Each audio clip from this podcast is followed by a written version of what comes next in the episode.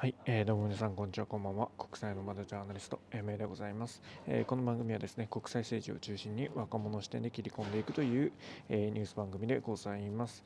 えー、今回取り上げるのはあロシアのウクライナ侵攻についてです、えー、もうほとんどシリーズ化してきましたね。最近ずっと取り上げてますが、まあ、日本のメディアでもかなり、えー、取り上げられるようになっております、まあ、ロシアが、えー、ウクライナに侵攻したということで、えーえー、まああのそこまで今日今日までね、えー、進行に至った経緯と、えーまあ、最新の何が起きたかっていう状況整理と、えー、これからの予測シナリオっていうところをね、えー、お話ししていこうかなと思います。えーと、今回はですね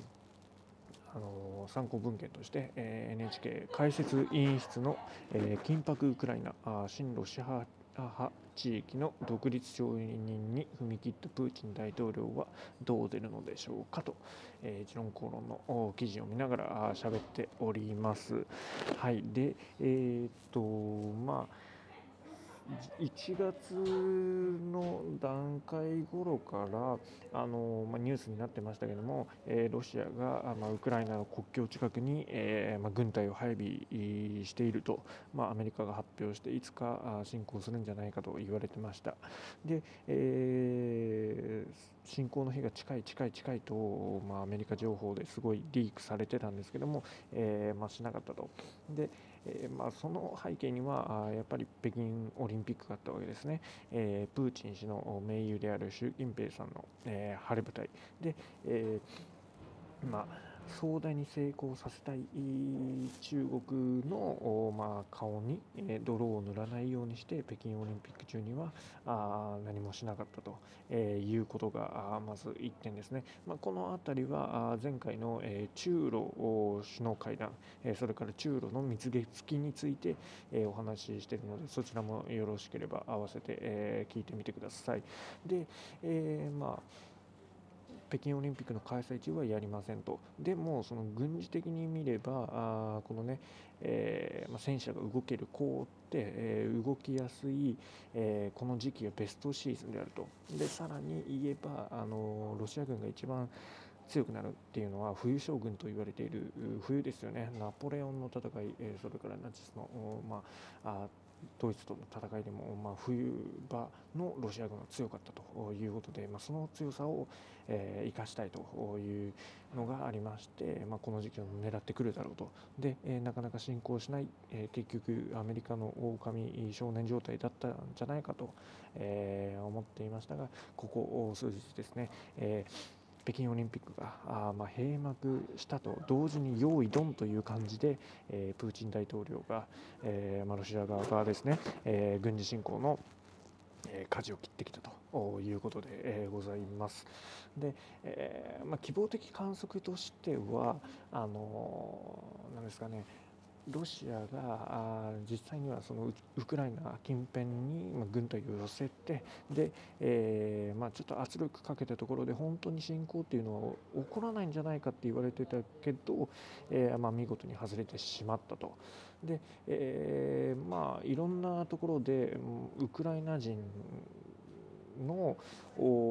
方がまあ、日本のメディアとかにも出てウクライナ人はどう考えているのかっていうようなことを喋っておられるんですけども、まあ、その発言とか聞いてみると、えー、ウクライナの中でもまさか本当にやるとは思わなかったと、えー、思った人もいるぐらいらしいんですよ。で、まあ、国際社会もそう見てたら、えー、プーチン大統領は、えー、ウクライナを取りに来たということです。で、えーまあ、そのあのステップになったのはね、えー、2月21日のことでしたね。で、え、ロシアの、ま、プーチン大統領は2月21日に、えまあ、安全保障会議、これ緊急で開いたんですけども、ウクライナ東部ですね、え、ウクライナ東部には、まあ、2つの、まあ、問題のというか、えー今回のウクライナ問題で重要な州が2つありましてでそこはドネツク州とルガンスク州というところです。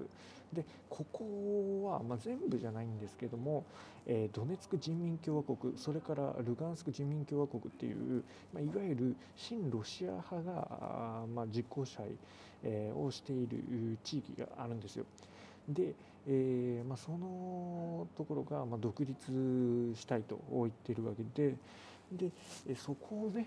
国家承認したわけですよね。うん、で、えー、まあ、この辺りっていうのはロシアがあ、まあ、ロシア住民がいるからって言って、えー、そのロシアのパスポートを与えたりとかなんかいろんなことをしてたわけですよここに至るまでね。で、えー、それで、まあ、国家承認しましたと。で平和維持の名目で現地に、えーまあ、軍の部隊を送る準備を整えたということで、まあ、いわゆる自国民保護ですよ。侵略というわけではない。自国民保護の名目で、まあ、軍を、えー、送るようになったと、まあ、準備をしていると、えー、いうことで。でそこから、あのまあ、カウントダウンが始まってく、えー、るわけです。でちょっと時計の針を戻して、え考えてみるとですね、え2014年に、あることが起こりました。でそれっていうのが、えー、まあ、ウクライナで、まあ、親ロシア派の政権が転覆したんですね。でこれが、あのー、まあ、いわゆる政変でしてでそこで何が起こったのかっていうと、まあ、親欧米派の、えー、政権にね、え、変わったわけです。で、えーまあ、この時に、えーまあ、有名なあクリミアの一件がありましてクリミアがロシアに一方的に併合されでこの先ほど言ったドネツクと、ルガンスクっていう2つのウクライナ東部の州ではあ、まあ、親ロシア派の武装勢力があ、ま、行政機関を占拠して、えーまあ、親ロシア派が住民投票などを、強行して一方的に独立を宣言すると。で、それで親ロシア派と、ウクライナ軍があ衝突してでここで、まあ、紛争が起こっていると。えー、そういう状態だったわけですよね。で、えー、この状況をどうにかしないといけないと、まあ、当然考えるわけでしてで、えー、そこで結ばれた合意が、まあ、いわゆるミンスク合意ってやつですね。でミンスク合意っていうのは、まあ、このまあ、紛争状態を棚上げにする合意なんですけども一度は破られます。でミンスク2っていうのができるんですけども、まあ、あのフランスとドイツがま仲介に入って、えー、ま、ロシアと、ま、ウクライナあ、ま、関係当事者の間で、ま合意に至って、え、国連の安全保障理事会の決議としても、ま採択されたと、えいうわけです。で、え、このミンスク合意、えー、まあ、ミンスク2ですけども、えー、ここもちょっとね問題点というか、あのまあ、履行されないようになってるんですよ。で、えーまあ、1つ目の問題としては、ロシアがあ、まあ、自分の国は紛争の当事者ではないとで履行の責任を負わないという立場を取っていることなんですよね。でまあ、これがね、えーまあ、ウクライナにとっては受け入れられないことでありましてでもう一つが、まあ、この辺がメディアとかでもよく出てくる、えーまあ、一文というか部分なんですけども、えー、このミンスク合意っていうのがあの、まあ、ウクライナの憲法を、まあ、改正してドンパス、まあ、これがあのドネツク、ルガンスクの両州なんですけどもに特別なあ、まあ、自治権地位を与えて与えることを、まあ、規定しているとその点についてウクライナ側が納得いかないと難色を示して示しているわけですよね。でしかもその2カ国えー、ドネツク人民共和国とルガンスク人民共和国の指導者らとの協議や合意によって、まあ、行う必要があるとなってるんですよね。かなり条件が厳しめでありましてでさらにもう一つあってでこの、ね、特別な地位を、ま、与えるといったあの地域の範囲が定まってないんですよね。うん、でまあ、当然ここウクライナ側としては狭い方がいいわけででその分離派の指導者っていうのは、えー、ドネツク人民共和国ではなくてドネツク州全域と。で、えー、まあねあの同じようにねルガンスクの方はルガンスク州全域、まあ、つまりその東部がほとんど、えー、含まれるべきだと、えー、主張しておりましてでこの辺りでコンセンサスが取れてないわけですよ。で、えー、まあ、そこが、まあ、争いの争点になっておりましてで、えー、まあ、それを認めてしまうと、まあ、現在そのウクライナっていうのはあ現在もその人民共和国両方のねない残りの半分の地域をま管轄下に置いているわけですけどもそれもえ手放すことになると、まあ、つまりあの領土をえ割譲することになるわけで、まあ、当然これはあのウクライナとしても飲めないということですよね。うんはい、でまあこういうことがありましたと。で、えー、まあ、一つの落としどころとして、えー、欧米諸国が、まあ、提案してたのがそのミンスク合意に、えー、まあ、このウクライナとロシアの関係を戻すことなんですよね。で、えまあ当事者は揉めて、えあの合意が取れてないんですけどもその周りの外野からしたらあ、まあヨーロッパ国たちからしたら、まああの関係国にドイツにあのフランスもいるわけですからそこでなんとか合意して、えー、ある程度の平和を保ってほしい思惑があるわけでそこに戻そうとしているわけですよね。がしかしながらあプーチン大統領はあその、えー、2カ国に対して、まあ、独立してるっていうを主張してるっていうだけなんですけどもあの、まあ、国家承認して、えー、自国民保護で、えーまあ、軍隊を派遣するというようなことになりましたということでそのミンスク合意も破棄するっていうことなんですよ。まあ、つまり、えー、ロシア側にそのミンスク合意で合意する意思がないと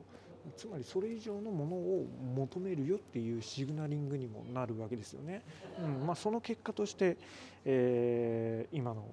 侵攻に至ってるわけですけども、まあ、それを受けて、えーまあ、アメリカのバイデン大統領はウクライナへの侵攻大規模侵攻の始まりだと言ってまあね、SWIFT などあの、まあ、銀行などの、えー、制裁を発表するなどありまして、まあ、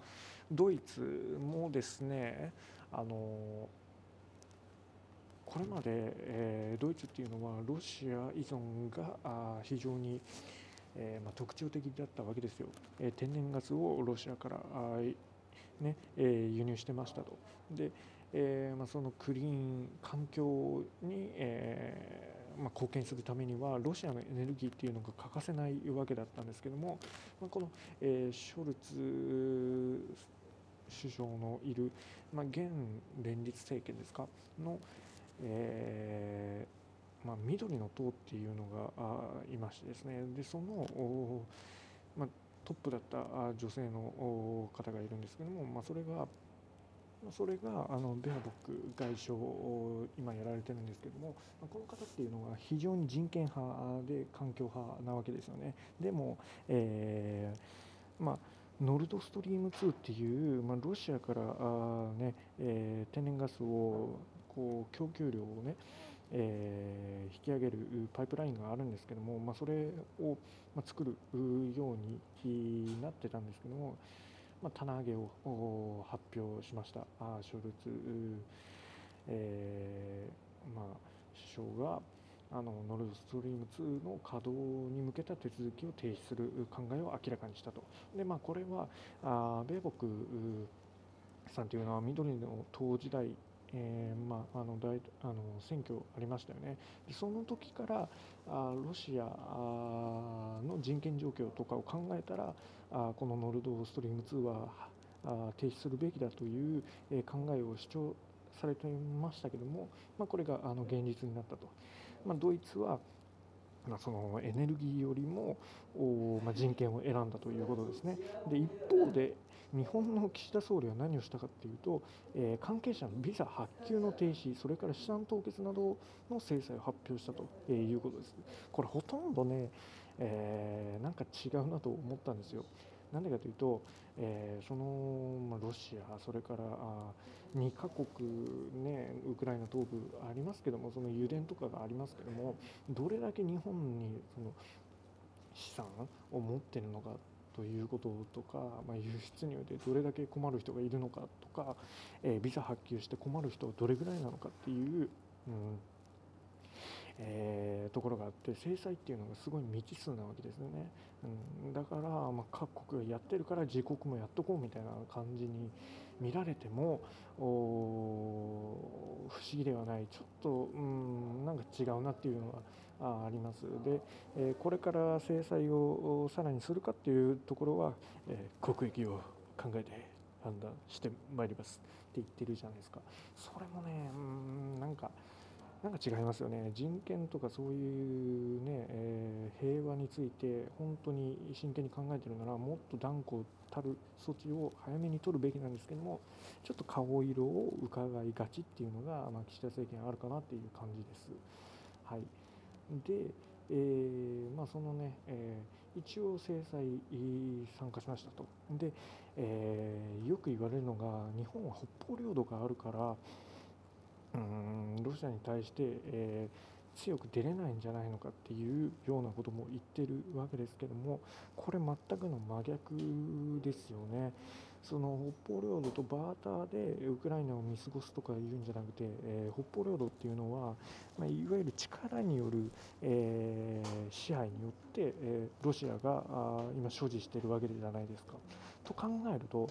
そのね平和的な手段で解決しようと思うなら真っ先に声を上げてロシアの野蛮な行為を非難しなければならないはずなんですよ。日本っていうのは本来なのにそれをやらなかった。で今北方領土っていうのは非常に軍事的に、えー価値のあるところになっておりまして特にねあの原子力潜水艦ですよね、えそういったものがあの行き来しているところなんですよ。オホーツク海ってあの流氷で有名なオホーツク海ですよ。あのまあ、北方領土あります。そしてカムチャツカ半島っていうのがあって、その辺りにロシアの潜水艦が潜んでいるわけですよ。つまりそこからあの、まあ、攻撃を受けた時に、えー、そこからあのあ原子力潜水艦が出て、えーまあ、反撃を行う重要な拠点になっているわけです。となると、えー、北方領土っていうのは絶対に手放せない。ロシアからすると手放せないところなんで